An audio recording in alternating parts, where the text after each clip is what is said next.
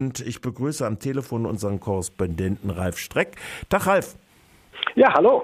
Ralf, äh, am Wochenende hat es im Baskenland in zwei Städten große Demonstrationen gegeben, die natürlich in der europäischen Presse, beziehungsweise insbesondere der deutschen Presse, äh, die ja so beschäftigt ist mit allen möglichen Kriminalfällen, äh, kaum äh, einen Niederschlag findet.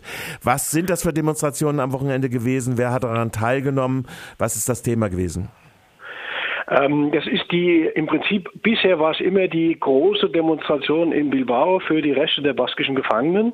In diesem Jahr hat man das glücklicherweise, weil das ist mir so ein bisschen äh, nervend, wenn alle Leute aus dem Baskenland dann irgendwie immer nach Bilbao fahren müssen vor allen Dingen für Leute äh, wie mich, die sich ja hier in Iparalda, also dem äh, nördlichen Teil des Baskenlands in der, auf der französischen Seite aufhalten, ähm, dass man da immer so weit fahren muss und dann hat man sich in diesem Jahr dazu entschieden, eine parallel, äh, zwei parallele Demonstrationen zu machen, eine in Bilbao und eine in Bayona, also in, ähm, hier um die Ecke im französischen Baskenland. Ähm, es ging wie immer um die Rechte der politischen baskischen Gefangenen, die ja seit vielen Jahren da unter äh, ziemlich harschen äh, Haftbedingungen ähm, sitzen. Die Mehrzahl ist immer noch, und das, ähm, daran gab es keine Änderung, ähm, auch unter der neuen sozialdemokratischen Regierung, die ja nur mit den linken, mit den Stimmen der linken Basken und äh, der Katalanen gewählt wurde, auch unter der neuen Regierung gab es keinerlei äh, Tendenzen irgendwie an dieser auch in Spanien illegalen Haftsituation der Gefangenen irgendwas zu ändern, weil die spanische, ähm, spanischen Gesetze sehen ja vor, dass zur, zum Zweck der Resozialisierung die Gefangenen in der Nähe der Heimat sitzen müssen. Und es gibt das ist ein allgemeiner noch, Grundsatz, also auch in Deutschland. Das ist ein allgemeiner Grundsatz. Ja. Das ist in spanischen äh, Gesetzen ist der verankert. Ja. Und, und entspringt äh, ja der Grundsatz halt der Menschenwürde äh, heraus, dass äh, möglichst nahe in den künftigen sozialen Bezügen die Gefangenen auch äh, sein sollen. Ja, das ist der eine Punkt. Das andere ist natürlich die Frage der Doppelbestrafung, weil ähm, das tun Menschenrechtsorganisationen bis zur UNO immer wieder ähm, äh, kritisieren, dass natürlich die ähm, Angehörigen, Freunde der Gefangenen unglaublich lange Wege zurücklegen müssen. Also im Fall der baskischen Gefangenen ist es so, dass ähm, deutlich mehr Gefangene im entferntesten Andalusien sitzen als jetzt im Baskenland oder allen angrenzenden Regionen. Das heißt, an einem Wochenende müssen ähm, knapp zwei Drittel aller Angehörigen oder Freunde ähm, mehr als 800 Kilometer einfache Strecke zurücklegen. Und das ist natürlich ein völliger Wahnsinn, wenn man an einem Wochenende dann irgendwie hin und rückfahrt, dann ähm, zwischen 1600 und 2200 Kilometer zurücklegen muss. Dabei kommt es natürlich dann auch immer wieder zu Unfällen. Ähm, es sind dabei in Unfällen schon etliche Angehörige oder Freunde gestorben.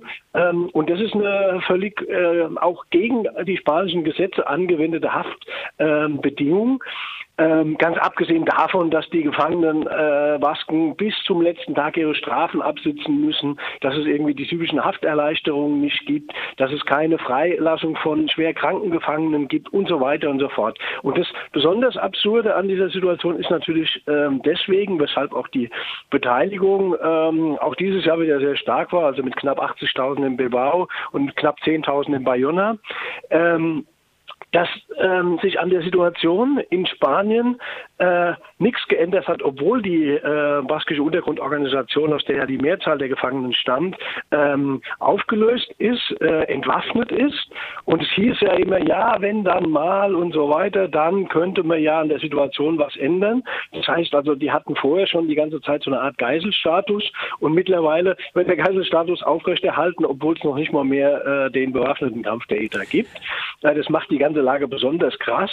Frankreich, muss man sagen, im Gegensatz dazu hat sich von der Spanien, spanischen Linie verabschiedet. Mit dem Ende der, der ETA hat Frankreich angefangen, die baskischen Gefangenen ans ähm, Baskenland anzunähern. Das liegt daran, dass äh, im Baskenland selbst gibt es keinen äh, geeigneten Knast, äh, um die baskischen Gefangenen ähm, hier alle zu konzentrieren. Also es gibt in Montemarsan und Lannemarsan, das ist bei der Nähe von Toulouse, zwei Kneste, wo jetzt äh, die Leute so langsam aber sicher hinverlegt werden. Wer entscheidet denn in Spanien über die Frage der Strafvollstreckung? Ist das eine Regierungsentscheidung oder in Deutschland ist es ja eine Frage, der, wo die äh, Strafvollstreckungskammern dann zusammentreten, der Gerichte? Ist das in Spanien auch so?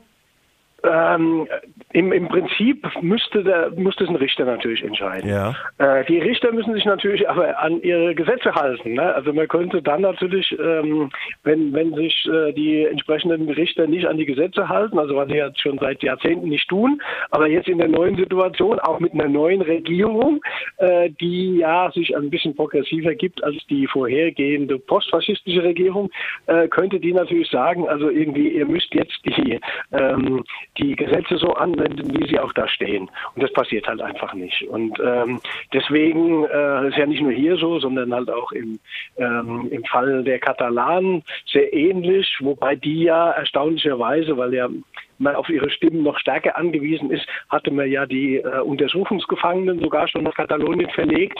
Äh, das wird jetzt demnächst dann wieder rückgängig gemacht, weil bei denen ja die ähm, die, äh, die Prozesse demnächst beginnen. Also da gibt es auch dann den Rollback, weil man müsste das auch nicht tun. Aber da ist halt schon klar, dass ähm, äh, dass es so das auch so ein Druckmittel ist für die politische Frage. Allerdings äh, wissen wir auch, dass die Katalanen davon wenig beeinflussen lassen und wahrscheinlich auch deswegen der Haushalt von dem Herrn Sanchez, äh, der sozialdemokratische Regierungschef, äh, scheitern wird und damit wahrscheinlich auch die Regierung demnächst. Mhm. Last not least, du hast gesagt, äh, wir hatten mal so Teilnehmerzahlen von 120.000. Trotzdem ist natürlich das eine beeindruckende Zahl, wenn in Bilbao knapp 80.000 und dann Bayonne noch, noch mal 10.000 sind. Das heißt, diese Frage wird nach wie vor hoch gehandelt. Äh, ja. Wenn man jetzt so und das ist ja alles im spanischen Gesamtstaat jetzt nochmal äh, äh, gesehen. Die Frage ist ja, wie kann eigentlich eine Regierung oder wie können Regierungen, die abhängig sind, äh, ja durchaus sowohl von politischen Parteien aus diesen Regionen, wie können solche Regierungen sich trotz und alledem äh, diesen Forderungen entziehen? Na, das hängt natürlich zum Beispiel damit zusammen, dass jetzt hier im Baskenland die, ähm, die baskisch-nationalistische ähm, Partei äh, wird immer so christdemokratisch genannt, äh, könnte man so in politisch könnte man die so verorten zwischen äh, den deutschen Christdemokraten und den deutschen Sozialdemokraten, dass die ähm, zum Beispiel diese Frage der Gefangenen ja nicht besonders hoch hängen.